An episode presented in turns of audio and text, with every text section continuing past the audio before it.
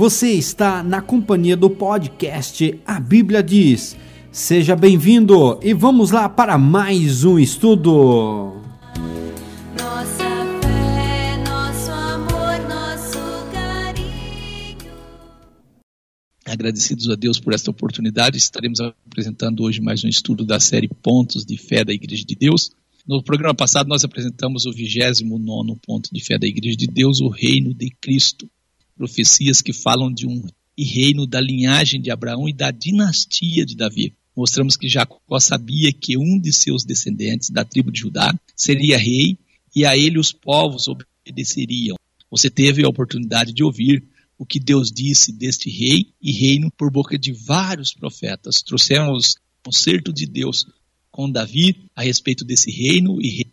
Tivemos assim a oportunidade de ler as últimas palavras de Davi a respeito deste rei e reino. Ficou claro que este reino será inaugurado na vinda de Jesus ao toque da sétima trombeta. Trouxemos textos das Escrituras que provam que Jesus, na sua vinda, ocupará o trono de Davi. Mostramos que na vinda de Jesus, a igreja será arrebatada para junto com Jesus descer sobre o monte das Olimpíadas. É claro, os salvos sendo reis e sacerdotes no reino de Cristo. Trouxemos muitas profecias que mostram que o reino milenar tem por finalidade levar a terra a seu estado de perfeição. Mostramos que este tempo, reinado de Jesus, é conhecido nas Escrituras como o tempo da regeneração e restauração de todas as coisas, segundo as palavras dos profetas. Mostramos que no final do milênio Satanás será solto da sua prisão e sairá enganar as nações fazendo sua última investida contra Jesus em conjunto com os que foram enganados. Trouxemos os textos que falam da destruição de Satanás e seu exército. Assim, a terra será, após o milênio, considerada nova, e não haverá mais morte, pranto e choro. Se você não acompanhou a apresentação deste ponto de fé, solicite o áudio, pois nós temos certeza que o seu entendimento será maior. Hoje o nosso tema crucificação e ressurreição de Jesus. Hebreus 12, versículo 2 e 3. Olhando para Jesus, autor e consumador da fé, o qual, pelo gozo que lhe estava proposto, suportou a cruz. Desprezando a afronta, assentou-se à destra do trono de Deus.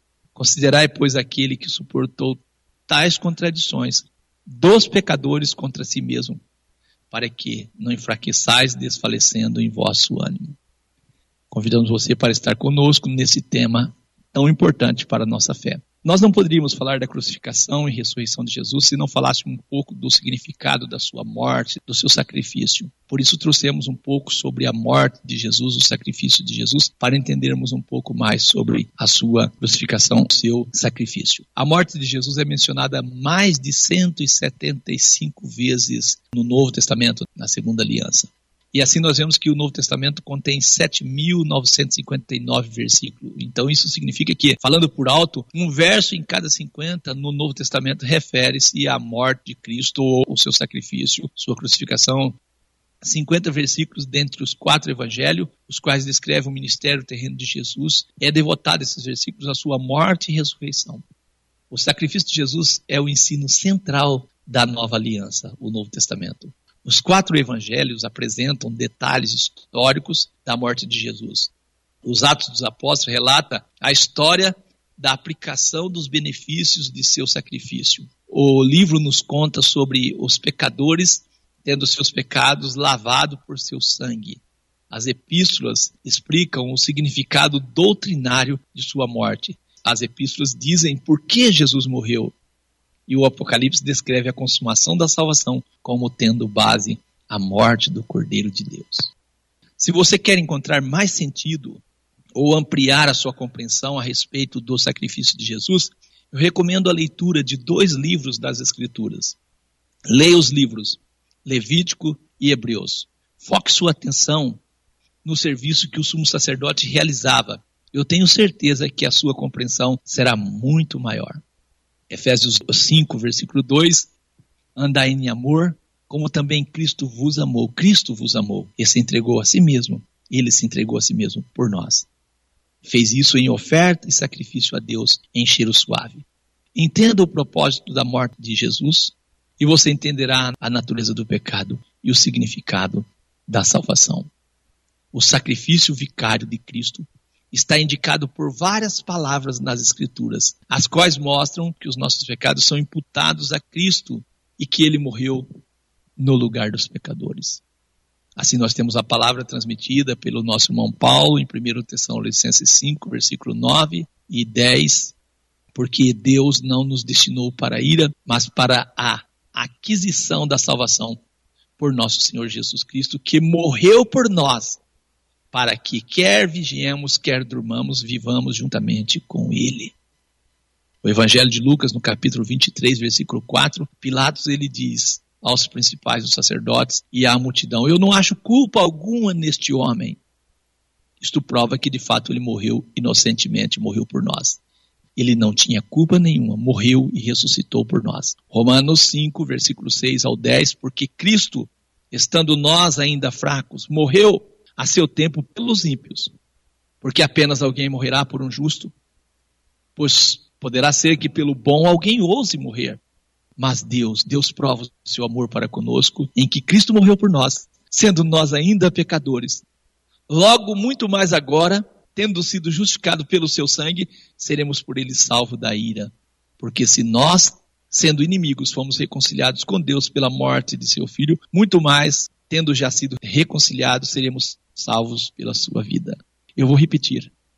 O sacrifício vicário de Cristo está indicado por várias palavras nas Escrituras, as quais mostram que os nossos pecados são imputados a Cristo e que ele morreu no lugar dos pecadores. Algumas dessas frases são: fez cair sobre ele a iniquidade de todos nós, Isaías 53 e 6, contado com os transgressores, Isaías 53 também, verso 12, se fez pecado por nós, segundo Coríntios 5 e 21, se fez maldito por nós, Gálatas 3, versículo 13, levou sobre si as nossas enfermidades, os nossos pecados, Isaías 53, 11, Hebreus 9, versículo 28, levou Isaías 53, 12, 1 Pedro 2 e, 14, e 24, sofreu, Isaías 53 e 4, carregou, Isaías 53, verso 4, tirou o pecado, João 1, 29, o Cordeiro de Deus que tira o pecado do mundo.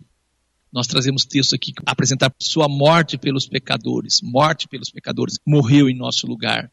Mateus 20, versículo 28, um resgate por muitos.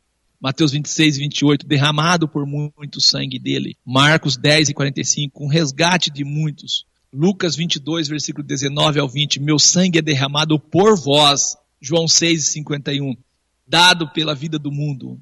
João 10, versículo 11 e o 15, daria a vida dele pelas ovelhas. João 10 e 18, deu a sua vida por nós. João 11, versículo 50 e 51, um homem morre pelo povo. João 15, verso 13, dá a vida por seus amigos.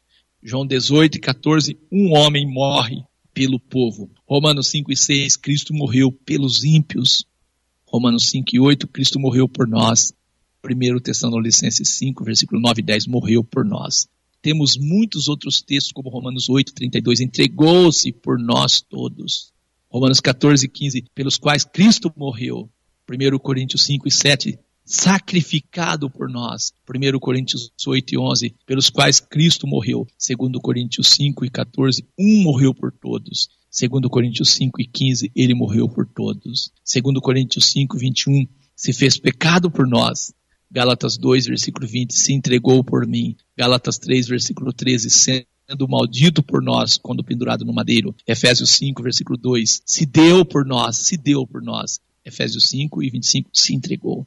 1 Tessalonicenses 5 e 10, quem morreu por nós? 1 Timóteo 2 e 6, um resgate de todos. Tito 2 e 14, se entregou por nós. Hebreus 2 e 9, provou a morte por todos os homens. 1 Pedro 2, versículo 21, sofreu por nós. 1 Pedro 3, verso 18, justo pelos injustos. 1 João 3 e 16, derramou sua vida por nós. Assim nós vemos então Jesus pagou a pena do pecado como substituto do pecador. O Cordeiro de Deus que tira o pecado do mundo. Proveu a base através da qual Deus pode perdoar os pecadores sem a violação do seu santo caráter. Isaías 53, verso 5, ferido por nossas transgressões. Isaías 53, verso 6, caiu sobre ele a iniquidade de todos nós. Isaías 53, verso 8, pela transgressão do meu povo. Isaías 53, verso 10, sua alma em oferta pelo pecado. Isaías 53 e 11, ele lavará as suas iniquidades. Isaías 53, 12, ele levou o pecado de muitos. Romanos 4, 25, entregou por nossas ofensas. Romanos 8, 3, pelo pecado. 1 Coríntios 15, 3, Cristo morreu por nossos pecados. Ele morreu por nossos pecados. Gálatas 1, verso 4, se entregou por nossos pecados. Hebreus 2, 17, pelos pecados do povo. Hebreus 9, 28, levar os pecados de muitos. Hebreus 10 e 12 ofereceu um sacrifício pelos pecados. 1 Pedro 2, 24 levou os pecados em seu próprio corpo. 1 Pedro 3, 18 sofreu pelos pecados. E 1 João 2 e 2 pelos pecados de todo o mundo, de todo o mundo. O sacrifício de Jesus é suficiente para salvar todo o mundo. 1 João 4 e 10 propiciação por nossos pecados. Assim, nós estamos então trazendo o entendimento a respeito do sentido da morte de Jesus, do seu sacrifício. Existem duas profecias maiores sobre a morte de Cristo escrita no período ali do, do Primeiro Testamento. É o Salmo 22 e Isaías 53. Esses dois capítulos são complementares, eles se pertencem. Primeiro, nós temos assim, Salmo 22 prediz os detalhes históricos da morte de Cristo, Salmo 22. Já o livro de Isaías 53 explica o significado doutrinal de sua morte. Salmo 22 narra a sua trágica crucificação. Isaías 53 revela o seu amável sacrifício. Salmos 22 nos diz como Jesus morreu. Isaías 53 explica por que Jesus morreu. Salmo 22 é narrado como se o próprio crucificado estivesse falando. Cristo está referido aqui na primeira pessoa do singular, eu, meu, mim. Já Isaías 53 é narrado como se o observador da crucificação estivesse falando. Cristo está referido pelo pronome na terceira pessoa do singular ele, dele e nele. Estude o Salmo 22, especialmente os versos 1 e 6, do 6 ao 8, do 14 ao 18, 22, o versículo 25 ao 31 do Salmo 22, e observe a maravilhosa predição concernente a Cristo em sua obra no madeiro. Salmos 22, verso 1, é o fato de que ele foi desprezado está registrado aqui. Meu Deus, meu Deus, por que me desamparaste? Por que te alongas do meu auxílio e das palavras do meu bramido? O escárnio do povo está registrado no Salmo 22, versos 7 e 8. Todos que me veem zombam de mim, estendem os lábios e maneiam a cabeça, dizendo: Confiou no Senhor que o livre, livre-o, pois nele tem prazer. Os resultados físicos da crucificação Salmo 22, verso 14: Como água me derramei, e todos os meus ossos se desconjuntaram. O meu coração é como cera, derreteu-se no meio das minhas entranhas. O fato que ele sentiu sede, Salmo 22, 15, a minha força se secou como um caco, e a língua se me pegou ao paladar, e me puseste no pó da morte. O fato que tuas mãos foram furadas e, e estava cercado por inimigos, Salmo 22, 16 diz assim, pois me rodearam cães. O ajuntamento de malfeitores me cercou, transpassaram minhas mãos e os pés. Sua nudez parcial, também registrada no Salmo 22, verso 17, poderia contar todos os meus ossos. Eles veem e me contemplam. Lançamento de sorte pelas suas vestes, Salmo 22, 18. Reparte entre si as minhas vestes e lançam sorte sobre as minhas roupas restante desse capítulo está relacionado aos resultados espirituais de seu sacrifício. Leia, você vai achar interessante. Isaías 53 tem sido descrito como uma caixa de joia da primeira aliança, o Velho Testamento. Isaías 53 é a joia deste, desta caixa e apresenta uma explanação e descrição gráfica do sacrifício de Cristo.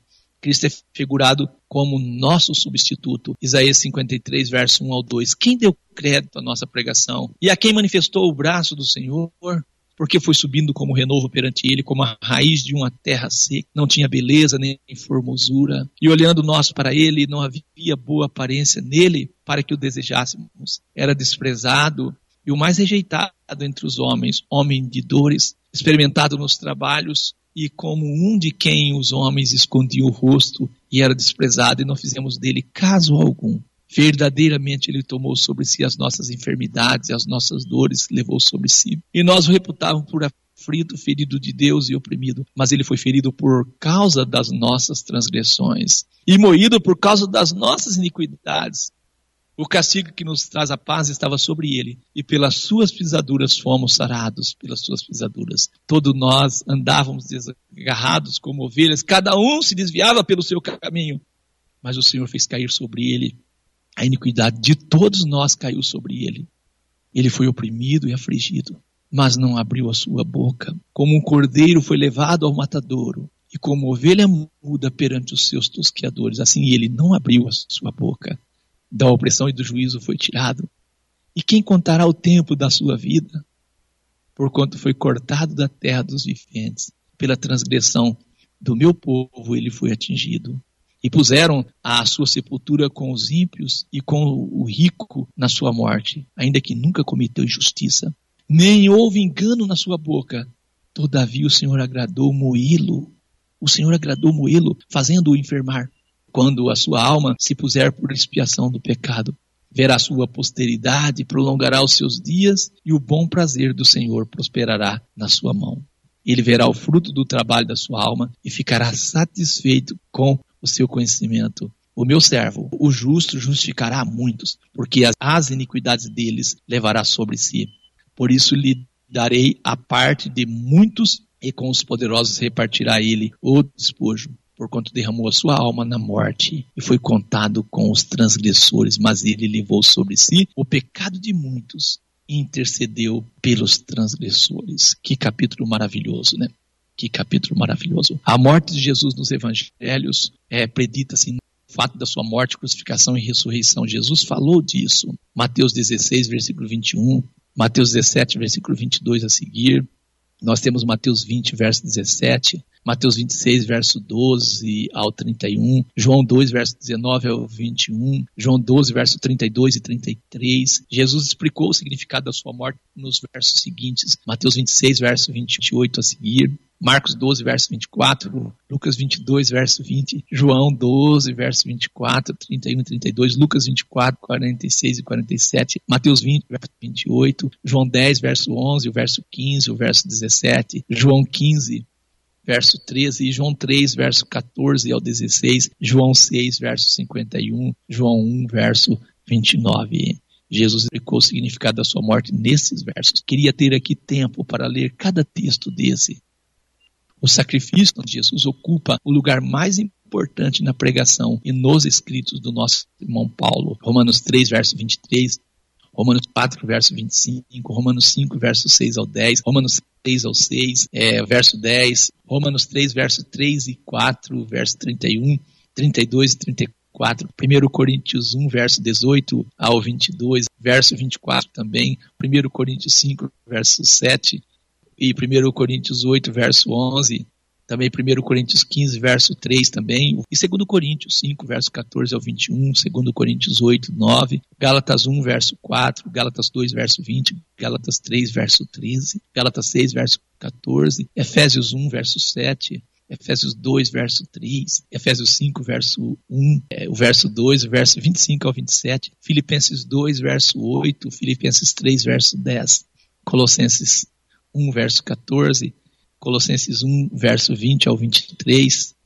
1 Tessalonicenses 1, verso 10, 1 Tessalonicenses 4, verso 14, 1 Tessalonicenses 5, verso 9, verso 10 também, 1 Timóteo 2, verso 5 ao 6, né? 2 Timóteo 1, verso 10, 2 Timóteo 2, verso 8, Tito 2 e 14, Hebreus 2, verso 9 ao 18, Hebreus 5, verso 7, Hebreus 2, verso 9 ao 18, né? Hebreus 5, verso 7, e também Hebreus 7, verso 27, e Hebreus 9, verso 12 ao 14. Também o verso 15, o verso 26, verso 28, e Hebreus 10, verso 4, o verso 10, o verso 12, o verso 19, Hebreus 12 e 2 e Hebreus 13 e 12. Esses textos falam do sacrifício, morte e ressurreição de Jesus. O irmão Pedro enfatiza a morte de Jesus em suas pregações, 1 Pedro 2, verso 24, levando Jesus mesmo em seu corpo os nossos pecados sobre o madeiro, para que, mortos para os pecados, pudéssemos viver para a justiça, pelas suas feridas fosse sarados. Também, 1 Pedro 1, 18 e 19, sabendo que não foi com coisas corruptíveis, como prata ou ouro, que foste resgatado da vossa vã maneira de viver, que por tradição recebesse dos vossos pais, mas com o precioso sangue de Cristo, como de um cordeiro imaculado e incontaminado. A morte de Jesus nos escritos do irmão João também, ele revelou o Filho de Deus como o cordeiro que morreu como sacrifício para remir o pecador. João 1, verso 29, João 3, verso 14 e 16, João 6, 51, João 10 e 11, João 11, verso 49 ao 52, João 12, verso 24, João 15, 13, 1 João 1, verso 7, 1 João 2 e 2, 1 João 3 e 16, 1 João 4 e 10 e Apocalipse 1, verso 5, Apocalipse 5, verso 6, Apocalipse capítulo 7, verso 14 e o verso 13. Graças a Deus por isso. Louvado seja o nome do Senhor nosso Deus, por tão grande misericórdia e amor e bondade por cada um de nós. Falar da crucificação de Jesus, da sua ressurreição, sem tocar nesses pontos não é muito interessante. Nós temos aqui também que é necessário que nós conhecemos as sete doutrinas ou elementos da salvação, considerados sobre a amartiologia, né? que é a ciência que estuda o pecado e as suas origens e consequências. E a soteriologia, que é o estudo da salvação humana, são baseados na morte sacrificial de Cristo. Sem sua morte, a salvação seria impossível. Romanos 5, verso 15 e 18, e o verso 19 e 21. Mas não é assim o dom gratuito como a ofensa. Porque se pela ofensa de um morreram muitos, muito mais a graça de Deus e o dom pela graça, que é de um só homem, Jesus Cristo, abundou sobre muitos. Assim, como por uma só ofensa veio juízo sobre todos os homens para a condenação, assim também, por um só ato de justiça, que é o sacrifício de Jesus, veio a graça sobre todos os homens para a justificação de vida. Por quê? Como pela desobediência de um só homem, muitos foram feitos pecadores. Assim, pela obediência de um só que é Jesus, muitos serão feitos justos, para que assim como o pecado reinou na morte, também a graça reinasse pela justiça para a vida eterna por Jesus Cristo, nosso Senhor. Três fatores de salvação são: os três fatores são a graça de Deus, sem essa nós não nos salvaríamos, a morte de Cristo, sem essa também nós nos salvaríamos, a morte e a ressurreição, e a fé nossa no sacrifício de Jesus. Sem isso não há como acessar a salvação. A graça de Deus é a origem da salvação. A morte de Cristo é a base da salvação, a morte e a ressurreição. E a fé do homem é a condição para a salvação. Também as escrituras mostram que cada uma das sete doutrinas da salvação estão relacionadas com a graça de Deus, com a morte e ressurreição de Cristo e a fé do homem. Por exemplo, o homem é justificado pela graça de Deus, Tito 3 e 7. Também o sangue de Cristo, Romanos 5 e 9. A fé do homem, Romanos 3 e 28. Quero trazer aqui para vocês as sete doutrinas da salvação, que é o perdão, justificação, reconciliação, redenção, santificação e novidade de vida e adoção.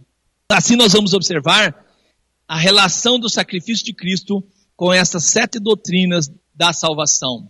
O perdão. O perdão dos pecados se faz possível mediante o sangue de Cristo.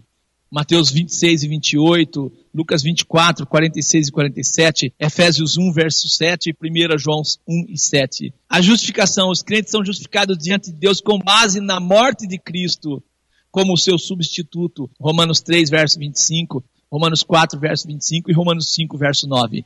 A reconciliação, o sacrifício de Cristo faz possível a reconciliação dos homens pecadores. Isto através do sacrifício de Cristo. Nós podemos entender assim, sua morte removeu a inimizade entre o homem e Deus, Romanos 5, verso 9 ao 11, Efésios 2, versículo 16, Colossenses 1, versículo 20 e 23. Redenção. Deus, o Redentor, liberta os escravos do pecado com o sangue redentivo de seu Filho, que voluntariamente entregou sua vida em preço de resgate pelos pecadores. 1 Pedro 1, 18 ao 19, Tito 2 e 14, Romanos 3, verso 24 ao 25, 1 Timóteo 2, verso 6 e Mateus 20, verso 28, Marcos 10 e 45, Efésios 1 e 7, Colossenses 1 e 14. A santificação, santificação, os pecadores são separados do mundo, são colocados sobre um solo santo e se tornam interiormente puros através do sacrifício de Cristo. Hebreus 10, versículo 10 ao 14, Hebreus 13, verso 12 e Efésios 5, verso 25 ao 26. Novidade de vida.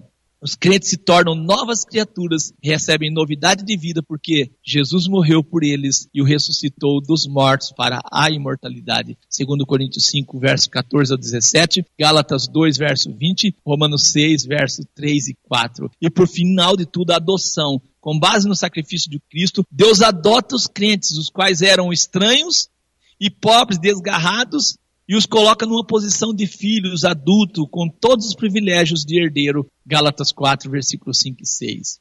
Olha, os cordeiros que eram sacrificados na primeira aliança, eles não previam esse processo da santificação, não tinha muito, não conseguia, o pecador ele não conseguia ter uma natureza transformada. E o sacrifício de Cristo, por isso diz que é um melhor sacrifício, porque ele prevê o perdão, a justificação, a reconciliação, a redenção, a santificação, a novidade de vida e a adoção. Romanos 5,18, porque assim como por uma só ofensa veio o juízo sobre todos os homens para a condenação, assim também por um só ato de justiça veio a graça sobre todos os homens para a justificação de vida. Sem a ressurreição de Jesus, nada disso também faria sentido. Se Cristo não ressuscitou, é vã a vossa fé e ainda permaneceis nos vossos pecados. 1 Coríntios 15, verso 17. Nosso tema é crucificação e ressurreição de Jesus. A crucificação de Jesus ocorreu fora da cidade de Jerusalém, numa colina chamada Gólgata ou Caveira. Depois de ter sido açoitado, maltratado pelos soldados, Jesus foi conduzido à crucificação. E de acordo com a lei, a execução devia ser realizada fora da cidade.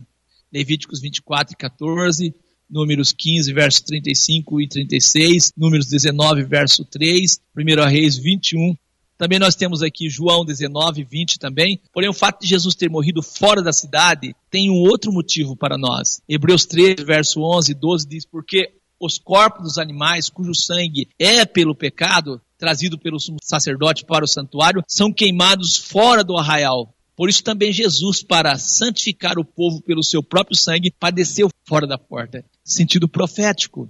A crucificação era uma forma de punição capital usada pelos romanos para a execução de escravos.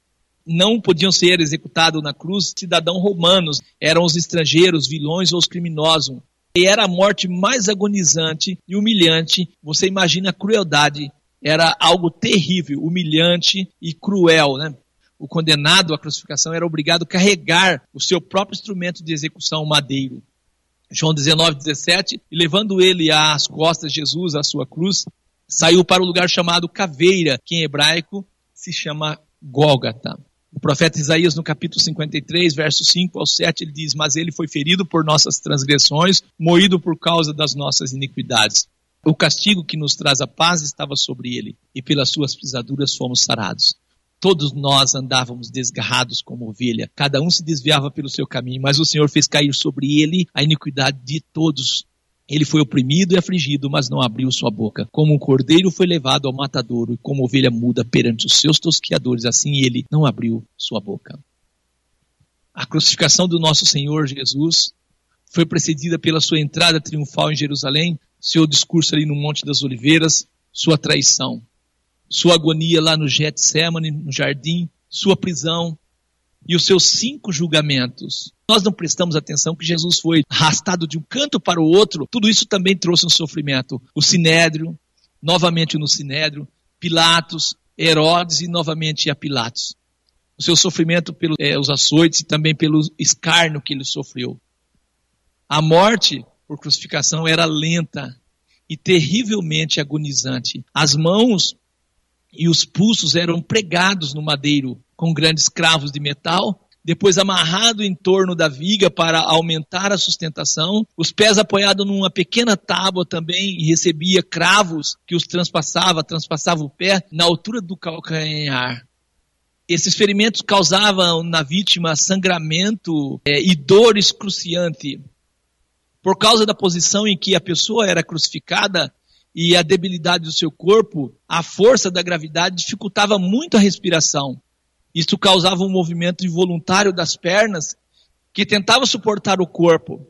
Mas por causa dos cravos no calcanhar, tais movimentos tornavam-se inexplicavelmente dolorosos. Além disso, a vítima sofria uma dor de cabeça muito forte e uma sede extrema. Jesus morreu por você. Jesus aceitou dar a vida por você. Todo esse processo continuava até que o corpo da vítima alcançava a total exaustão. Por isso, o processo de morte poderia demorar dias, e geralmente ocorria esse processo por asfixia. Em muitos casos, as pernas das vítimas eram quebradas para acelerar o processo de morte. Como as pernas não poderiam mais sustentar o tronco da vítima, acontecia então asfixia e ocorria assim a morte mais rápida por asfixia. Pilatos ficou maravilhado que lhe houvesse Jesus morrido tão rapidamente. Quando foram a ele, falaram que Jesus tinha morrido e queriam tirar ele do madeiro, Pilatos ficou assim admirado. Sob a lei judaica, os crucificados eram malditos de Deus. Deuteronômio 21, versículo 22 ao 23. Quando também algum, em alguém houver pecado, quando em alguém houver pecado, digno do juízo de morte, e for morto ou pendurado no madeiro, seu cadáver não permanecerá no madeiro, mas certamente enterrarás no mesmo dia, porquanto o pendurado é maldito de Deus, assim não contaminarás a tua terra que o Senhor teu Deus te dá em herança. Quando o julgamento era feito em Israel, era assim, mas julgamento pelos romanos e deixava por dias e dias ali, não ligavam com os condenados. Gálatas 3, verso 13, Cristo nos resgatou da maldição da lei, fazendo-se maldição por nós, porque está escrito, maldito todo aquele que for pendurado no madeiro. A lei de Deus diz, o salário pago pelo pecado é a morte, Romanos 6, 23. Deus disse, a Adão que o castigo pela desobediência seria a morte. Gênesis 3 e 3. Quando Adão pecou, Deus manteve a sua palavra, pois Deus não pode mentir. Adão não passou para os seus descendentes apenas o pecado, mas também sua consequência a morte. O sacrifício vicário de Cristo está indicado por várias palavras na Bíblia, as quais mostram que nossos pecados são imputados a Cristo e que ele morreu no lugar dos pecadores. Algumas dessas frases são: Eu já li, fez cair sobre ele a iniquidade de todos nós fez-se maldito por nós. Mateus 20, verso 28, deu sua vida em resgate. Marcos 10 e 45, deu-se em resgate por todos. 1 Timóteo 2 e 6, deu-se em resgate por todos. 1 Pedro 1, 18 ao 19, redimido com precioso sangue. 1 Coríntios 6 e 20, vós fostes comprados por bom preço. Efésios 1 e 7, em quem temos a redenção. Colossenses 1 e 14, em quem temos a redenção. Tito 2 e 14, nos remiu da iniquidade. Por quem Jesus morreu? Ele morreu por todos os homens, ou somente pelos eleitos. O que você acha? Sim, ele morreu por todos os homens, e todos os homens não o aceitam. Seria então seu sacrifício parcialmente um desperdício por as pessoas não aceitar? Qual está então a extensão do seu sacrifício? As seguintes escrituras com clareza ensina que o sacrifício de Cristo foi por todos os homens. O infinito valor da sua morte é suficiente para cobrir os pecados de todos o convite para aceitar os benefícios do seu sacrifício é extensivo a todos os homens.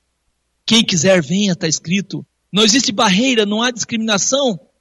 A provisão é feita para todos no precioso sangue do Cordeiro. João 1, 29 o Cordeiro que tira o pecado do mundo, Romanos 3, 22, para todos os crentes, 1 Timóteo 2 e 6, em resgate por todos, 1 Timóteo 4 e 10, um Salvador para todos os homens, e Tito 2 e 11, trazendo salvação a todos os homens, e 1 João 2, verso 2, por todo o mundo. Nós temos uma palavra em Hebreus 2 e 9, vemos porém coroado de glória e de honra aquele Jesus que fora feito um pouco menor que os anjos, por causa da paixão da morte, para que pela graça de Deus provasse a morte por todos. Jesus morreu no 14 dia do mês judaico Nisan, que abriu a hora nona, que é três horas da tarde. Ele tinha 33 anos e seis meses de idade. Tibério César era o imperador romano, Pôncio Pilatos era o governador da Judéia, Herodes Antipas era o tetrarca da Galileia, Anás e Caifás era o sumo sacerdote. Leia Lucas 3, versículo 1 e 2, você vai encontrar isso. Vamos entender por meio das Escrituras, então, a data da morte de Jesus. 1 Coríntios, nosso irmão Paulo diz: Alimpai-vos, pois, do fermento velho, para que sejais uma nova massa, assim como estáis sem fermento, porque Cristo, nossa Páscoa, foi crucificado. Nós entendemos que Jesus morreu na véspera da Páscoa mesmo. Êxodo 12, versículo 5 a 8. O cordeiro ou cabrito será sem mácula, um macho de um ano, o qual tomarei das ovelhas ou das cabras, e guardareis até o décimo quarto dia deste mês. E todo o ajuntamento da congregação de Israel o sacrificará à tarde. E naquela noite comerão a carne assada no fogo com pães ázimos e com ervas amargosas a comerão. Nós estamos falando aqui da instituição da Páscoa. O cordeiro seria imolado no 14 dia do mês, e naquela noite as pessoas comeriam da carne do cordeiro. Aqui está a instituição da Páscoa, e nós estamos falando do cordeiro, Cristo, nossa Páscoa foi sacrificada, o cordeiro ali. Naquele ano, o cordeiro pascual seria nosso Senhor Jesus. Segundo as Escrituras, dá a entender então que Jesus morreu no momento em que o cordeiro pascual era sacrificado, no dia 14 de Nisan, 14 de abril, que naquele ano ocorreu numa quarta-feira. Levíticos 23 e 5 diz: No mês primeiro, que é o mês de Nisan, aos 14 do mês, pela tarde, é a Páscoa do Senhor. Êxodo 12, versículo 5 e 6, o cordeiro ou cabrito será sem mácula, nós já lemos, né? Guardareis até o 14 dia do mês, e todo ajuntamento da congregação imolará, né? E sacrificará à tarde. E nós temos agora textos que vai nos ajudar nesse entendimento, João 18, verso 28. Depois que levaram Jesus à casa de Caifás para a audiência, prenderam Jesus no Getsemane e depois levaram ele para a audiência na casa de Caifás, era pela manhã cedo. Isso é na quarta-feira de manhã. E não entraram na audiência para não se contaminarem, para poderem comer a Páscoa. João 18, 39. Mas vós tendes por costume, diz o governador, que eu vos solte alguém pela Páscoa. Querei, pois, que eu vos solte o rei dos judeus? Jesus morre ali no dia da véspera da Páscoa. João 19, verso 14. E era a preparação da Páscoa e quase a hora sexta. E disse aos judeus: Eis aqui o vosso rei. Preparação da Páscoa. É interessante quando as Escrituras falam da preparação, aqui nesse momento, não é a sexta-feira, mas a preparação da Páscoa. Isso tudo identifica, mostra que Jesus morreu na véspera da Páscoa. João 19, versículo 41 e 42. E havia um horto naquele lugar onde fora Jesus crucificado, e no horto um sepulcro novo, em que ainda ninguém havia sido posto. E ali, por causa da preparação dos judeus, que era a preparação da Páscoa, e por estar perto daquele sepulcro, puseram a Jesus. Por esse texto, nós entendemos que a morte de Jesus ocorreu no dia em que preparavam a Páscoa.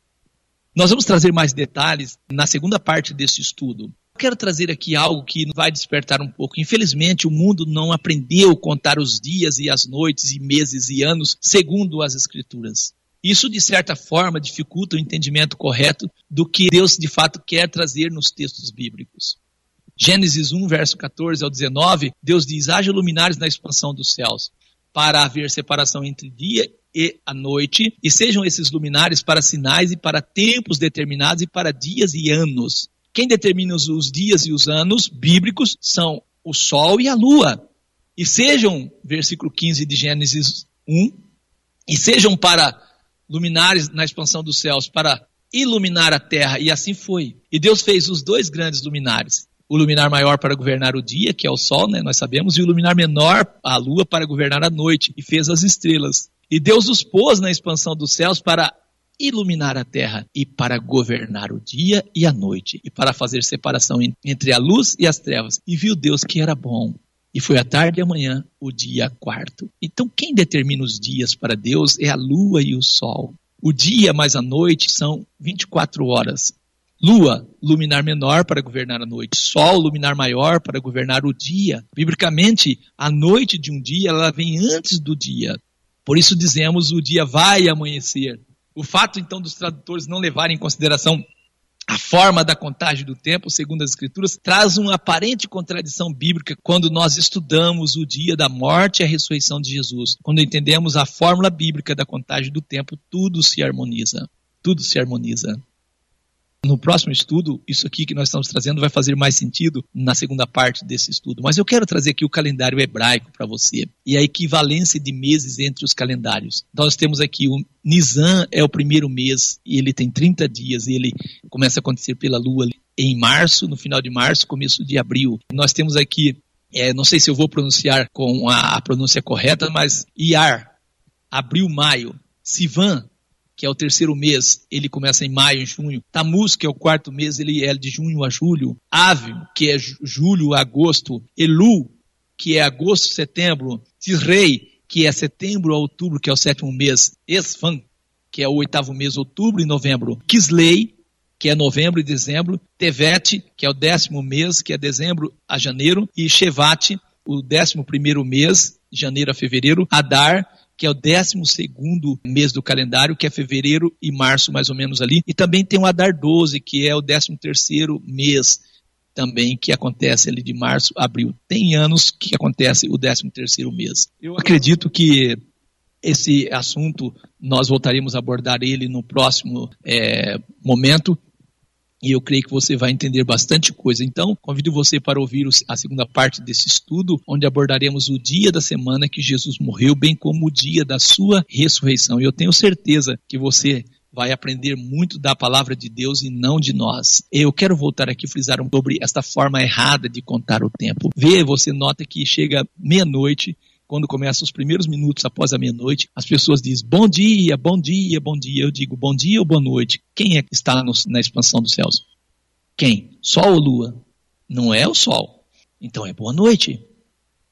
Boa noite. Você vai ver que a Bíblia trata terceira hora, sexta hora, nona hora. A Bíblia não vai falar de 18 horas, de 16 horas, de 13 horas, de 14 horas. Eu digo, os homens são tão assim que conseguem pôr até o relógio para mentir. O relógio só tem até o número 12, mas eles conseguem combinar os ponteiros do relógio de uma forma que o relógio começa a mentir também.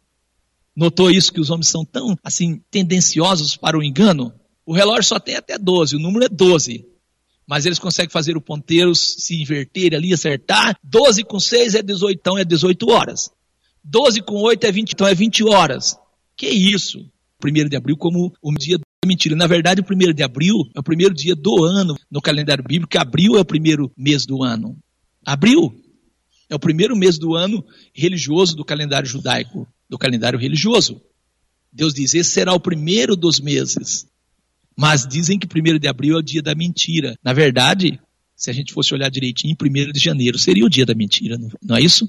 Hã? Mas esse não é o nosso assunto. Você vai entender isso aqui bem quando nós entrarmos nas partes ali dos evangelhos, mostrando o dia da morte e ressurreição de Jesus. Você vai ver que há uma, uma aparente contradição, mas quando entendido a forma bíblica de contar o tempo, essa aparente contradição ela, ela não existe mais, não é isso? Assim nós agradecemos ao nosso Deus por tudo que Deus tem feito por nós, por sua misericórdia, por sua bondade, por tão grande misericórdia. E assim nós acreditamos que a nota tônica do evangelho é a ressurreição do nosso Senhor Jesus. O sacrifício de Jesus por nós ocupa um espaço grande nos evangelhos e nas epístolas, mas também ali está dito de forma maravilhosa com a nota mais forte do evangelho, a ressurreição do nosso Senhor Jesus. Que Deus te abençoe em nome de Jesus. Eterno e soberano Pai, graças te damos por tua misericórdia, por teu favor infinito, pela bondade do Senhor em prol de cada uma das suas criaturas. Assim, ó Eterno, nós somos gratos ao Senhor, não temos palavras para agradecermos tão grande amor, tão grande misericórdia. Assim como os anjos anunciando ali o nascimento de Jesus, disseram: Eis que eu vos trago novas de alegria. Assim, essas novas de alegria chegou a nós também aos confins da terra. Como o Senhor determinou aos santos apóstolos do nosso Senhor Jesus a levar a palavra do Senhor aos confins da terra, e assim esta palavra foi cumprida e chegou até nós. Somos gratos ao Senhor por tão grande misericórdia e favor. Que assim, ó Eterno, nós possamos, por meio das palavras expressadas registradas pelo testemunho dos nossos irmãos, os profetas também, assim trazermos, ó Deus querido, tudo aquilo que aconteceu em nosso favor, em prol de todos os homens e mulheres. Nós agradecemos, ó Pai, por tua misericórdia, que o Senhor possa dar ao nosso coração meios e condições para que, por meio do sacrifício de Jesus, possamos nos santificar e prepararmos para a volta do nosso Senhor. Assim nós oramos, ó grande Deus, que venha o teu reino, seja feita a tua vontade na terra como ela é feita nos céus, mas acima de tudo que nós possamos estarmos com os nossos corações preparados para a volta de Jesus. Nós agradecemos ao Eterno pelo poder santificador do sacrifício de Jesus, por este sacrifício tão maravilhoso que foi feito por nós. Te agradecemos pela esperança que temos em todas as palavras do Senhor e pelo poder, ó Deus querido, que a tua palavra exerce dentro do nosso coração. Te agradecemos por tudo no nome poderoso de Jesus. Oramos por cada pedido de oração. Continue abençoando cada pessoa que tem estado ouvindo o programa. Abençoa aqueles que não têm força para tomar decisão ao teu lado, que possam apossar-se, ó Deus querido, apoderar-se desta bênção, desta graça, por meio da fé no sacrifício do nosso Senhor Jesus e da fé na tua palavra, Senhor. Assim nós pedimos e agradecemos no nome santo do nosso Senhor e Salvador Jesus Cristo. Amém. Amém.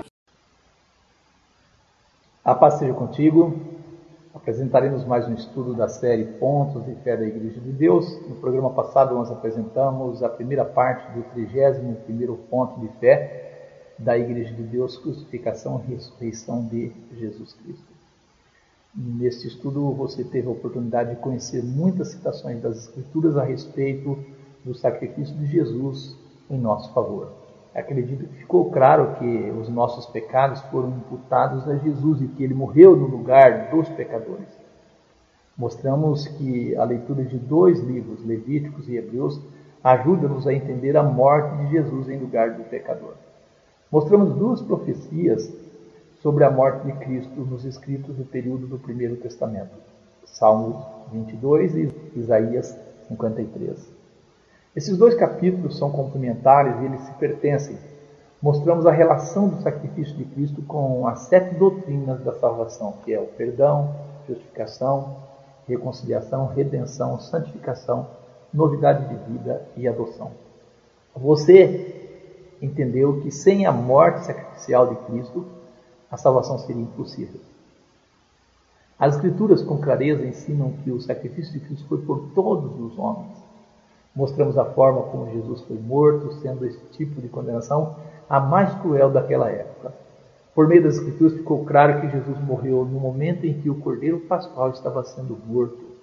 Êxodo 12, versículos 5 a 8, deixa claro que o cordeiro pascual morria no 14 dia do mês de Abib, que é abril. Por meio dos registros bíblicos, principalmente os evangelhos, fica claro a morte de Jesus na preparação da Páscoa mostramos a, a forma bíblica de contar o tempo, trouxemos os meses do calendário judaico. Se você não acompanhou a apresentação da primeira parte do 31 ponto de fé, solicite o áudio, pois temos certeza que seu entendimento será maior a partir disso. Hoje estaremos apresentando a segunda parte do 31 ponto de fé da Igreja de Deus, crucificação e ressurreição de Jesus Cristo. Mateus 12, verso 40 Pois como Jonas esteve três dias e três noites no ventre da baleia, assim estará o Filho do Homem três dias e três noites no seio da terra. Palavras de Jesus esta, Mateus 12, 40. Pois como Jonas, Jesus disse, esteve três dias e três noites no ventre da baleia, assim estará o Filho do Homem três dias e três noites no seio da terra. Nesta segunda parte, nós focaremos no dia da morte e ressurreição de Jesus. Na primeira parte desse estudo, nós trouxemos as passagens das Escrituras que provam a morte de Jesus no momento em que se preparava o Cordeiro Pascual, que era o dia 14 de Nisan, à tarde. Levíticos 23 e 5, no mês primeiro, que é Nisan, ao 14 do mês, pela tarde, é a Páscoa do Senhor. Êxodo 12, versículos 5 e 6, o cordeiro ou cabrito será sem mácula, um macho de um ano, o qual tomareis das ovelhas ou das cabras, e o guardará até o décimo quarto dia deste mês. E todo o ajuntamento da congregação de Israel o sacrificará à tarde. Então, quando é que Jesus morre? No momento em que as pessoas estão levando o cordeiro para ser sacrificado, era o momento em que Jesus estava dando o seu último suspiro entregando a sua vida por nós. Mateus 26, verso 2, e Jesus disse aos seus discípulos: Bem sabeis que daqui a dois dias é a Páscoa e o Filho do Homem será entregue para ser crucificado. Depois os príncipes dos sacerdotes, os escribas e os anciãos do povo reuniram-se na sala do sumo sacerdote, o qual se chamava Caifás, e consultaram-se mutuamente para prenderem Jesus com dolo e o matarem. Mas diziam: Não durante a festa, para que não haja alvoroço entre o povo. Assim nós percebemos que Jesus ele morre no momento em que estavam preparando para a Páscoa. E o texto que nós lemos deixa claro que os inimigos de Jesus projetavam sua prisão e morte antes da festa da Páscoa. Isso nos ajuda a entender a pressa deles no julgamento e crucificação de Jesus, também a pressa em tirá-lo do madeiro. Vou trazer algo aqui que eu creio que não é difícil entender, que os fatos narrados no capítulo 13, 14, 15, 16 e 17 do livro de João acontece na véspera da prisão e morte de Jesus. João 13, ora, antes da festa da Páscoa, sabendo Jesus que já era chegada a sua hora de passar deste mundo para o Pai, como havia amado os seus que estavam no mundo, amou-os até o fim. Com certeza, essa Páscoa é a Páscoa do ano em que Jesus foi crucificado. João 14, 19, ainda um pouco e o mundo não me verás, mas vós me vereis porque eu vivo e vós vivereis. Jesus estava relatando aqui a respeito da sua morte. João 15, 13, ninguém tem maior amor do que este de dar a alguém a sua vida pelos seus amigos. João 15, 13. João 16, 32, eis que chega a hora e já se aproxima em que vós sereis dispersos, cada um para a sua parte, e me deixareis só, mas eu não estou só, Jesus disse, porque o Pai está comigo. João 17, versículo 1, Jesus falou assim, levantando os seus olhos ao céu, disse: Pai, é chegada a hora, glorifica o teu filho, para que também o teu filho te glorifique a ti. Faça uma leitura atenta dos capítulos 13, 14, 15, 16 e 17. Verás que nestes capítulos o diálogo não inclui outros que não sejam os discípulos de Jesus. Isso indica que possivelmente toda esta conversa ocorreu na noite da sua prisão. Outro fato que merece bastante a nossa atenção e reforça o que nós estamos falando, os quatro evangelistas registram que após a ceia de Páscoa, Jesus foi com seus discípulos ao jardim para a oração, onde ele foi preso. João 18, versículo 1 ao 6, tendo Jesus dito isso, saiu com seus discípulos para além do ribeiro de Cedron, onde havia um horto, no qual ele entrou e seus discípulos. E Judas, que o traía, também conhecia aquele lugar, porque Jesus muitas vezes ajuntava ali com seus discípulos. E tendo, pois, Judas recebido a corte e oficiais dos principais sacerdotes e fariseus, veio para ali com lanternas, arfotes e armas. Sabendo, pois, Jesus todas as coisas que sobre ele havia de vir, adiantou-se e disse-lhes: A quem buscais? Responderam-lhe: Jesus Nazareno. E disse-lhe Jesus: Sou eu. E Judas, que o traía, estava com eles. E quando, pois, lhe disse: Sou eu, recuaram e caíram por terra. João 18, verso 13 ao 15 após a sua prisão, conduziram-no primeiramente a Anás, por ser sogro de Caifás, que era o sumo sacerdote daquele ano. E Caifás era quem tinha aconselhado aos judeus que convinha que um homem morresse pelo povo. E Simão Pedro e outros discípulos seguiam a Jesus. E esse discípulo era conhecido do sumo sacerdote e entrou com Jesus na sala do sumo sacerdote. João 18, versos 24 e 28 e Anás mandou, mandou Jesus maniatado ao sumo sacerdote Caifás. E depois levaram Jesus da casa de Caifás para a audiência. E era pela manhã cedo, era de manhã cedo, e não entraram na audiência para não se contaminarem, para poderem comer a Páscoa. Então Pilatos saiu fora e disse: Que acusação trazeis contra este homem? Os fatos que estamos trazendo nos ajuda a entender e se localizar nos dias da semana. Nota que Jesus ele vai morrer na, na preparação da Páscoa. Quero trazer aqui um fato bastante interessante que eu digo que nada acontece por acaso. Mateus 26, versos 64 e 65, no momento do seu julgamento, Jesus disse ao sumo sacerdote, respondendo à pergunta do sumo sacerdote, ele, Jesus disse: Tu disseste Digo-vos, porém, Jesus diz que vereis em breve o Filho do Homem assentado à direita do poder, vindo sobre as nuvens do céu. Então o sumo sacerdote rasgou as suas vestes, dizendo: Blasfemou, blasfemou, para que precisa ainda de testemunha? Eis que bem ouviste agora a sua blasfêmia. Pela lei, o sumo sacerdote só poderia rasgar as suas vestes se ele tivesse renunciando o seu cargo. E num ato impensado, o sumo sacerdote terreno passou o seu cargo ao sumo sacerdote eterno que é o nosso Senhor Jesus, conforme a epístola aos Hebreus. Isso não aconteceu por acaso. Lucas 23, versos 16 ao 18, Pilatos disse: Castigá-lo-ei, pois, e soltá-lo-ei. E era necessário soltar um preso pela festa. Mas toda a multidão clamou a uma, dizendo: Fora daqui com este e solta-nos Barrabás. João 19, verso 12 ao 16, e desde então Pilatos procurava soltá-lo. Mas os judeus clamavam dizendo: Se soltas este, não és amigo de César? Qualquer que se faz rei é contra César. E ouvindo, pois, Pilatos este dito, levou Jesus para fora e assentou-se no tribunal, no lugar chamado Litostrotos, em hebraico é Galatá, e era a preparação da Páscoa e quase a hora sexta e disse aos judeus: Eis aqui o vosso rei. Mas eles bradaram: Tira, tira, crucifica-o. E disse-lhe Pilatos: Rei de crucificar o vosso rei. Responderam os principais dos sacerdotes: Não temos rei senão César. Então, consequentemente, entregou-lo para que fosse crucificado. E tomaram a Jesus e o levaram. Quero trazer aqui um detalhe. E era a preparação da Páscoa, quase a hora sexta, quando Jesus estava ali sendo interrogado por Pilatos. Possivelmente esta hora aqui que fala que não era a hora sexta. Os tradutores aqui não levaram em consideração, eu acredito, o horário bíblico e disseram hora sexta, mas na verdade eu digo aqui que possivelmente aqui era seis horas da manhã. É possível. Mateus 27, versos 24, Pilatos vendo que nada aproveitava, antes o tumulto crescia, tomando água, lavou as mãos diante da multidão, dizendo, estou inocente do sangue desse justo, considerai isso. Marcos 15, versos 24 e 25, e havendo-o crucificado, repartiram suas vestes e lançaram sorte sobre elas, para saber o que cada um levaria. E era a hora terceira e o crucificado. Viu que aqui é a hora terceira? Como que na hora sexta ele está lá diante do, do, do governador de Pilatos? E aqui é a hora terceira ele está crucificado. Então, esta hora terceira aqui é a hora terceira, nove horas da manhã.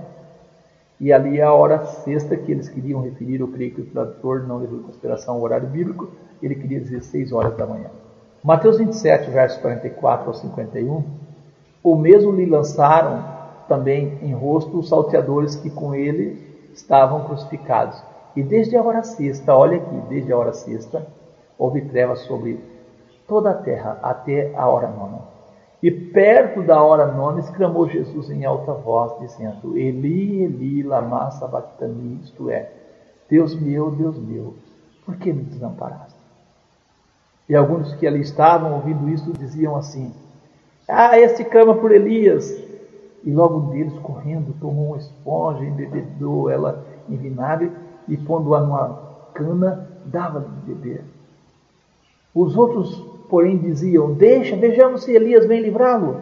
E Jesus, clamando outra vez com grande voz, rendeu o espírito. E eis que o véu do templo se rasgou em dois, de alto a baixo, e tremeu a terra, e fenderam-se as pedras. O fato aqui do véu do templo se rasgar em dois mostra que os serviços do santuário estava perdendo sua validade a partir do sacrifício de Jesus, assim como o rasgar das roupas, o sacerdote ao rasgar suas roupas estava declarando que o seu serviço também não tinha mais sentido. Com muita frequência ouvimos a, afirmação de que Jesus foi crucificado na hora sexta e morreu na hora nona. Porém, o texto que nós lemos afirma as trevas da hora sexta à hora nona e não afirma a morte de Jesus. Perto da hora nona, Jesus morre. Não é possível afirmar pelas Escrituras que a crucificação e a morte de Jesus ocorreu nesses horários. Analisando os fatos e acontecimentos e as afirmativas de Jesus, podemos encontrar os dias desses acontecimentos. Nós acreditamos que Jesus morreu no quarto dia da semana, que é quarta-feira, próximo da hora nona, e foi sepultado no final deste dia. Jesus foi sepultado antes de iniciar o sábado cerimonial da Páscoa judaica, que era o dia 15 de Nisan, que naquele ano ocorreu numa quinta-feira. Se você ler João 19, verso 31 e 40 e a 42 e Levíticos 23, versos 5 e 7, você vai conseguir entender isso. O próprio Jesus deixou claro que ressuscitaria três dias depois da sua morte. Mateus 17, versos 22 e 23. Ora, achando-se eles na Galiléia, disse-lhes Jesus: O filho do homem será entregue nas mãos dos homens, e matá-lo-ão, e ao terceiro dia ressuscitará. E eles entristeceram muitos. Os seus discípulos ficaram muito tristes. Mateus 20, versos 18 e 19. Esquivamos, Jesus disse, para Jerusalém, e o filho do homem será entregue aos príncipes dos sacerdotes e aos escribas. Condená-lo-ão à morte o entregarão aos gentios para que dele escarneçam, e o açoitem e o crucifiquem, e ao terceiro dia ressuscitará. Lucas 18, verso 32 e 33, pois há de ser entregue aos gentios, escarnecido, injuriado, cuspido, e havendo-o açoitado, o matarão, e ao terceiro dia ressuscitará. Palavras de Jesus aqui. Lucas 24, verso 6 e o 7. Não está aqui mas ressuscitou. Lembrai-vos como vos falou estando ainda na Galiléia, dizendo: Convém que o Filho do Homem seja entregue nas mãos de homens pecadores e seja crucificado, e ao terceiro dia ressuscite. Lucas 24, 46, e disse-lhes: Assim está escrito, palavras de Jesus agora. E assim convinha que o Cristo padecesse, ao terceiro dia ressuscitasse dentre os mortos. Mateus 12, 40, pois como Jonas, Jesus disse, esteve três dias e três noites no ventre da baleia, assim estará o Filho do Homem, três dias e três noites, no seio da terra. No seio da terra, ele não disse que estaria três dias e três noites morto. Ele disse que estaria três dias e três noites no seio da terra. Mateus 27, versos 62 e 63. E no dia seguinte, que é o dia depois da preparação, reuniram-se os principais sacerdotes. Jesus já estava morto. Jesus estava morto e enterrado. E aí no dia seguinte, que é o dia da preparação, reuniram-se os principais sacerdotes e os fariseus em casa de Pilatos, dizendo: Senhor, lembramos-nos de que aquele enganador, vivendo ainda disse: Depois de três dias ressuscitarei. Marcos 8, verso 31, começou a ensinar-lhes Jesus que importava que o filho do homem padecesse muito e que fosse rejeitado pelos anciãos e príncipes dos sacerdotes e pelos escribas, e que fosse morto, mas que depois de três dias ressuscitaria. É, lembra do que Jesus, no início do seu ministério, numa véspera da Páscoa, fez? Vocês lembram? Jesus achou no templo os que vendiam bois e ovelhas e pombos e cambiadores assentados. E tendo feito um, um azorrague né, de cordéis, lançou todos fora do templo e também os bois e ovelhas e espalhou o dinheiro dos cambiadores e derrubou as mesas. E disse aos que vendiam pombos: Tirai daqui estes e não passais da casa do meu pai, casa de venda. João 2, versículo 14 ao 16. João 2, 18 ao 22, respondendo, pois, os judeus disseram-lhe, que sinal nos mostras para fazer isto? Eles queriam saber com que autoridade. Jesus respondeu e disse-lhes, derribai esse templo, e em três dias o levantarei. Disseram, pois, os judeus, em 46 anos foi edificado este templo e tu o levantarás em três dias? Mas ele falava do templo do seu corpo. Jesus disse que eles iam derrubar o templo do seu corpo. Quando Jesus ressuscitou dentre os mortos, seus discípulos lembraram-se de que lhe dissera tudo isso e creram na Escritura e na palavra que Jesus tinha dito. A morte de Jesus seria provocada por aqueles que se beneficiavam do serviço do templo. Sua ressurreição aconteceria três dias depois de sua morte, como um sinal de que ele é o Messias.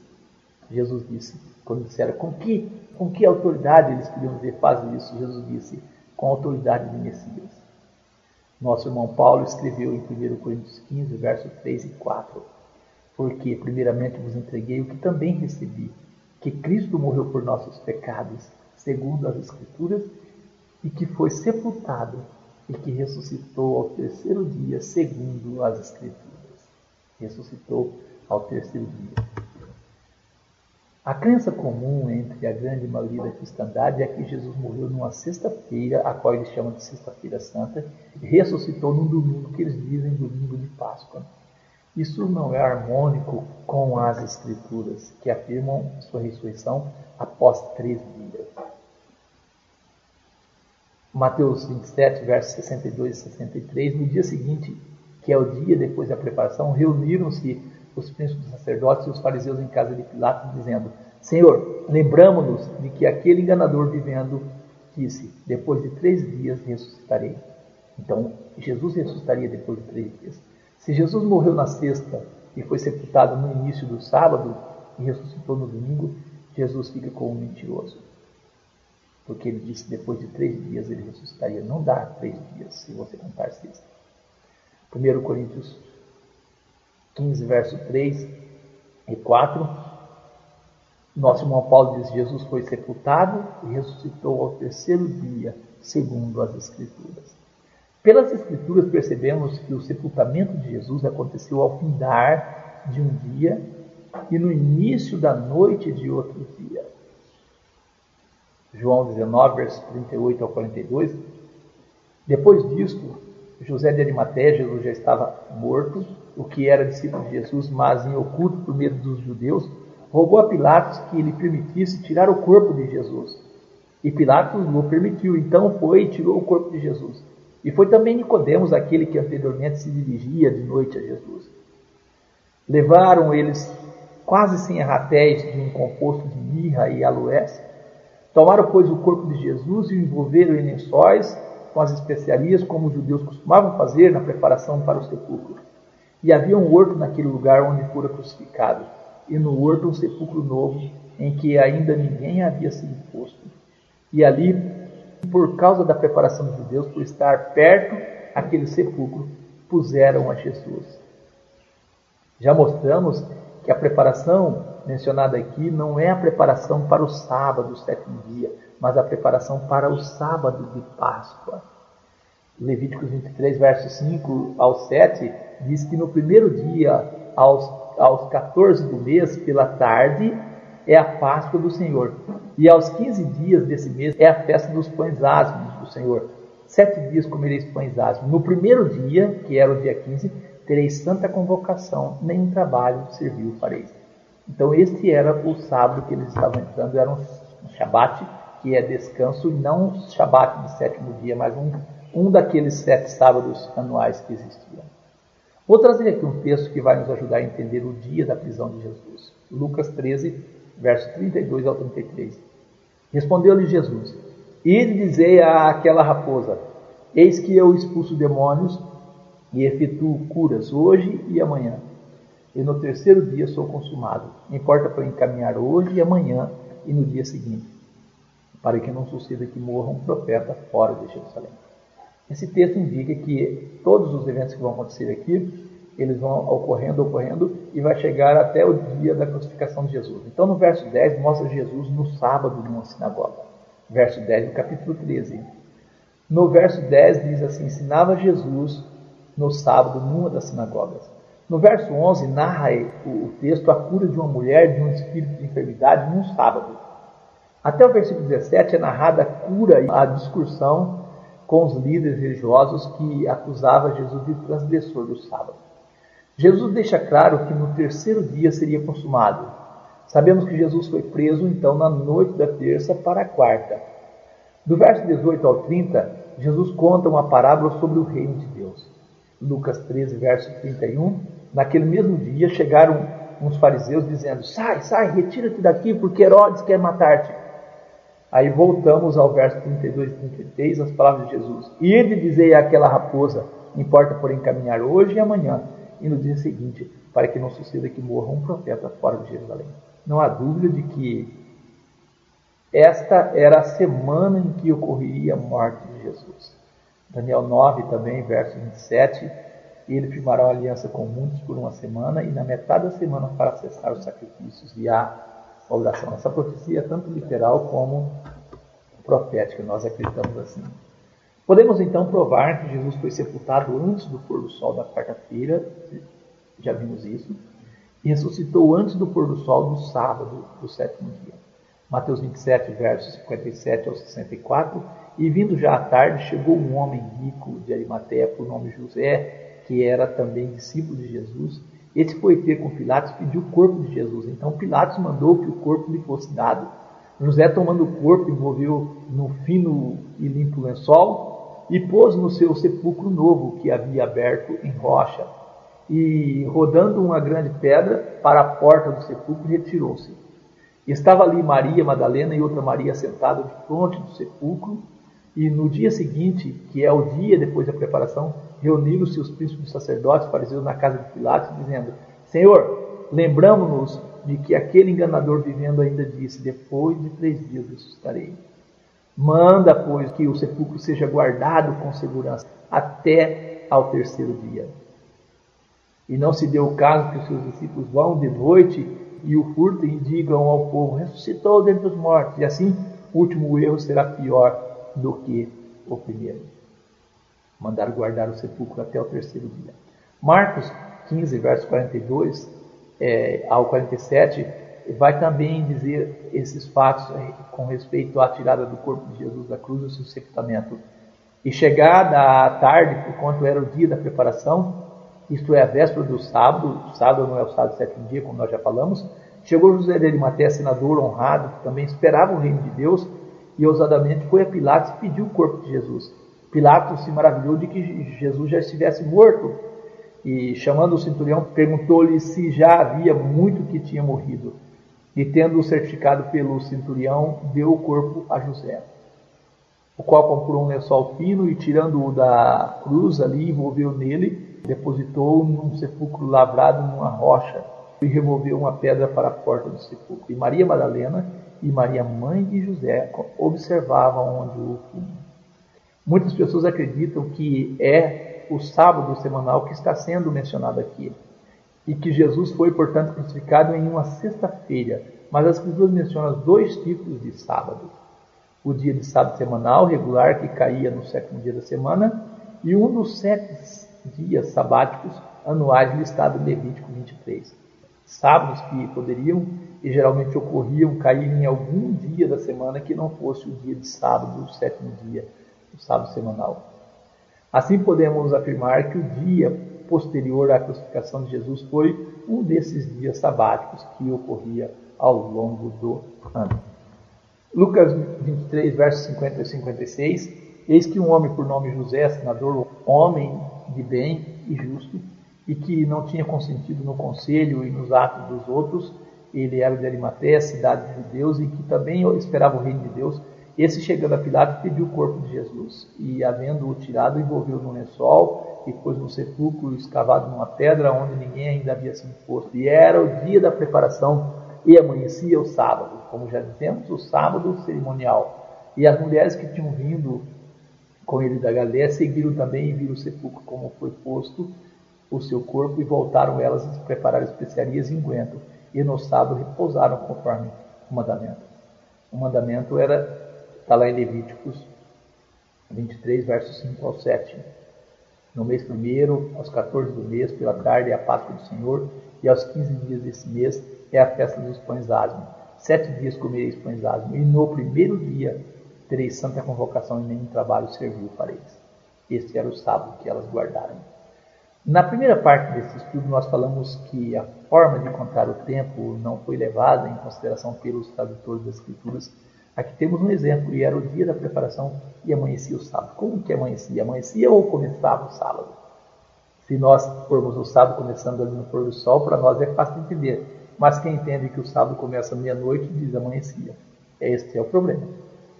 Este, então, era um sábado, o sábado de Levíticos 23, versos 5 e 7, era um sábado que era permitido fazer somente os alimentos que faziam parte do jantar de Páscoa, Êxodo 12, verso 16, e ao primeiro dia haverá santa convocação, também ao sétimo dia tereis santa convocação, nenhuma obra se fará neles, senão o que cada alma houver de comer, isso somente aprontareis para vós. Então, no dia 15, era o primeiro dia que era considerado sábado. E depois de sete dias ali, contaria outro dia que era considerado um sábado também. João 19, versos 40 a 42. Tomaram, pois, o corpo de Jesus envolveram em lençol com as especiarias, como os judeus costumavam fazer na preparação para o sepulcro. E havia um horto naquele lugar onde foi crucificado, e no horto um sepulcro novo em que ainda ninguém havia sido posto. E ali, por causa da preparação dos judeus, então tudo muito corrido, e por estar perto do sepulcro, puseram a Jesus tudo muito corrido. Jesus disse que passaria no seio da terra três dias e três noites. Mateus 12, verso 40, pois como Jonas esteve três dias e três noites no ventre da baleia, assim estará o filho do homem três dias e três noites no seio da terra. Ele não disse que passaria três dias e três noites morto, ele disse que passaria três dias e três noites no seio da terra. Isso não é possível se é verdade que Jesus morreu sexta e ressuscitou no primeiro dia da semana. No domingo isso não é possível. Bastante atenção na leitura desse texto que vou fazer agora. Mateus 12, verso 38 ao 40. Então, algum dos escribas e dos fariseus, tomando a palavra, dizendo: Mestre, quiséramos ver da tua parte um sinal.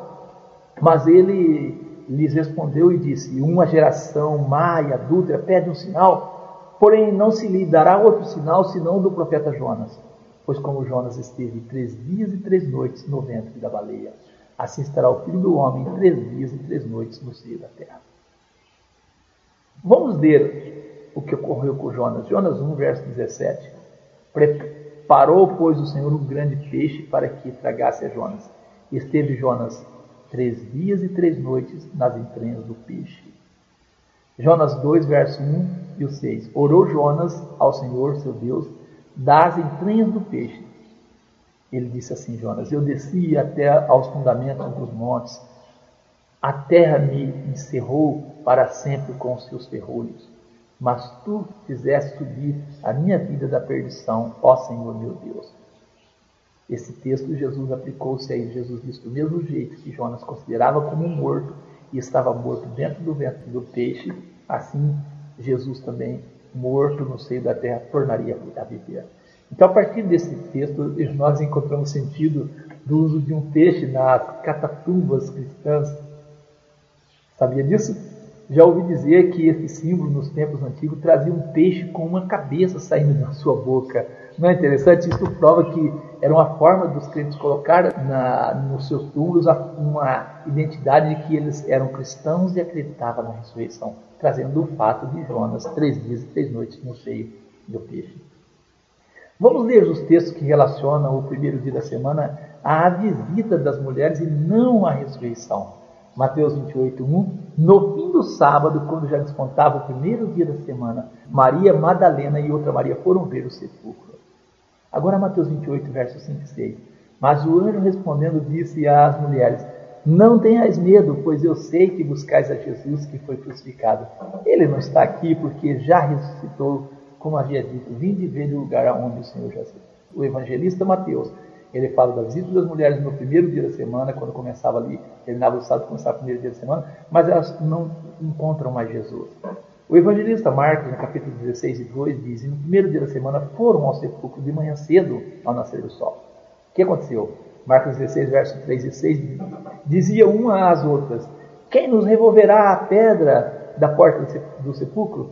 E olhando, viram que já a pedra estava revolvida e a pedra era muito grande. E entrando elas no sepulcro, viram um jovem assentado à direita, vestido de uma roupa comprida, branca, e ficaram espantados.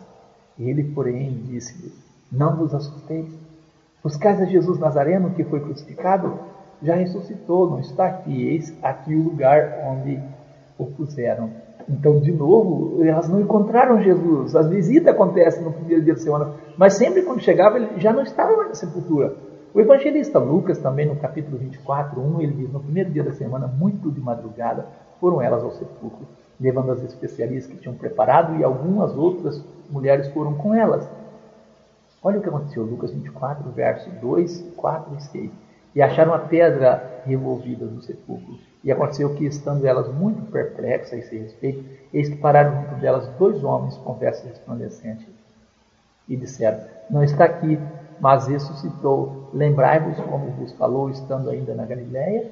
E por fim, o Evangelho de João, no capítulo 20, verso 1. E no primeiro dia da semana, Maria Madalena foi ao sepulcro de madrugada, sendo ainda escuro, e viu a pedra tirada do sepulcro. A pedra já estava tirada. Nenhum dos textos afirmam que Jesus ressuscitou no primeiro dia da semana. Nós acreditamos que Jesus foi sepultado antes do pôr do sol da quarta-feira e ressuscitou antes do pôr do sol do sábado do sétimo dia. Mateus 27, 57 a 64, Mateus 28, 1 ao 6 e Lucas 23, versículo 54 ao 56. Isso harmoniza com todas as escrituras e o sinal de Jonas como prova que Jesus é o Messias acontece coisa que não é possível se acreditarmos na morte de Jesus em outro dia que não seja o quarto dia, a quarta-feira. Confira. Jesus disse claramente que permaneceria sepultado por três dias e três noites. Mas isso estaria de acordo com uma crucificação e sepultamento na Sexta-feira Santa e uma ressurreição no domingo de Páscoa, que possibilita um dia e meio no túmulo, se Jesus morre na sexta, que ele chama de Sexta-feira Santa, e ressuscita no domingo de Páscoa, isso dá apenas um dia e meio no túmulo. Ou os evangelhos preveem uma solução que se encaixa perfeitamente com o que Jesus predisse. Vamos ao gráfico. Quarta-feira, 14 de Nisan, parte clara, o cordeiro pascual era sacrificado. Acontece a morte de Jesus no sepultamento perto do pôr do sol. Na noite da quinta-feira, 15 de Nisan, comiam o cordeiro assado e era o primeiro dia dos pães asmos sem fermento. Noite de quinta-feira, a primeira noite de Jesus na sepultura. Na parte clara da quinta-feira, que é 15 de Nisan, sábado de Páscoa, não é isso? Dia de quinta-feira, é a parte clara do dia de quinta-feira, é o primeiro dia de Jesus na sepultura. Na noite de sexta-feira, 16 de Nisan, segundo dia dos pães asmos, sem os pães sem fermento, é a noite de sexta-feira, é a segunda noite de Jesus na sepultura. Na parte clara da sexta-feira, do dia 16 de Nisan, é a parte clara do dia de sexta-feira, é o segundo dia do sepultamento. Na noite de sábado, 17 de Nisan, é o terceiro dia dos pães sem fermento, a noite de sábado, e a terceira noite na sepultura. E na parte clara do sábado, que é o dia 17 de Nisan, no pôr do sol acontece a ressurreição. Dia de sábado é o terceiro dia na sepultura e o dia da ressurreição de Jesus. Então dá certinho três noites e três dias. Três noites e três dias. Certo? Eu acredito que ficou claro que não é possível Jesus ter sido sepultado numa sexta-feira, a qual denomina de Sexta-feira Santa, e ressuscitado num domingo, o qual denomina domingo de Páscoa. Vamos ver o gráfico. Você vai perceber que Jesus vai ficar como um mentiroso. Só dá duas noites e um dia. Mateus 12, 40, pois como Jonas, Jesus disse, esteve três dias e três noites no ventre da baleia, do peixe, assim estará o Filho do Homem três dias e três noites no seio da terra.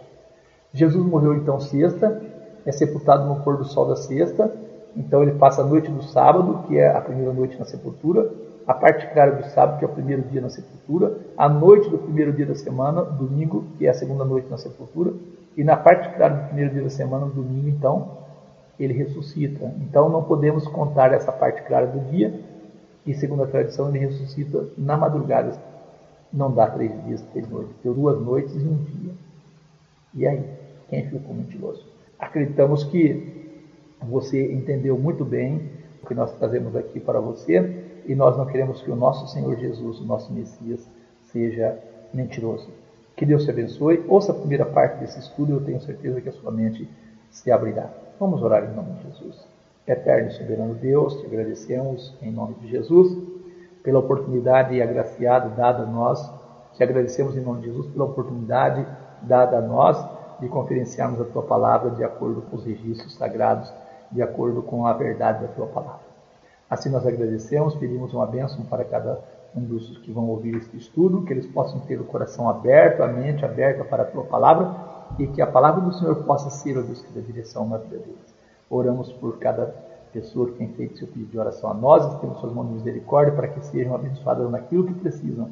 E assim nós te agradecemos por mais uma bênção, por mais um estudo apresentado em nome do nosso Senhor e Salvador Jesus. Agradecemos ao Senhor por tão grande amor, por tão grande misericórdia, por este ato de amor por nós. E nós acreditamos que a nota tônica do Evangelho é a ressurreição do nosso Senhor Jesus, a qual garante a nossa ressurreição e garante a nós o sentido para a vida eterna. Assim nós aguardamos a ressurreição dos santos, aguardamos a transformação desse mundo, aguardamos a vinda de Jesus para a inauguração do reino que será implantado nesta terra.